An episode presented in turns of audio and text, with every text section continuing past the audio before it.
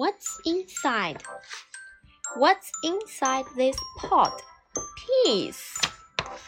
What's inside this nut? A walnut. What's inside this pupa? A butterfly. What's inside this hive? Bees. What's inside this egg? A turtle.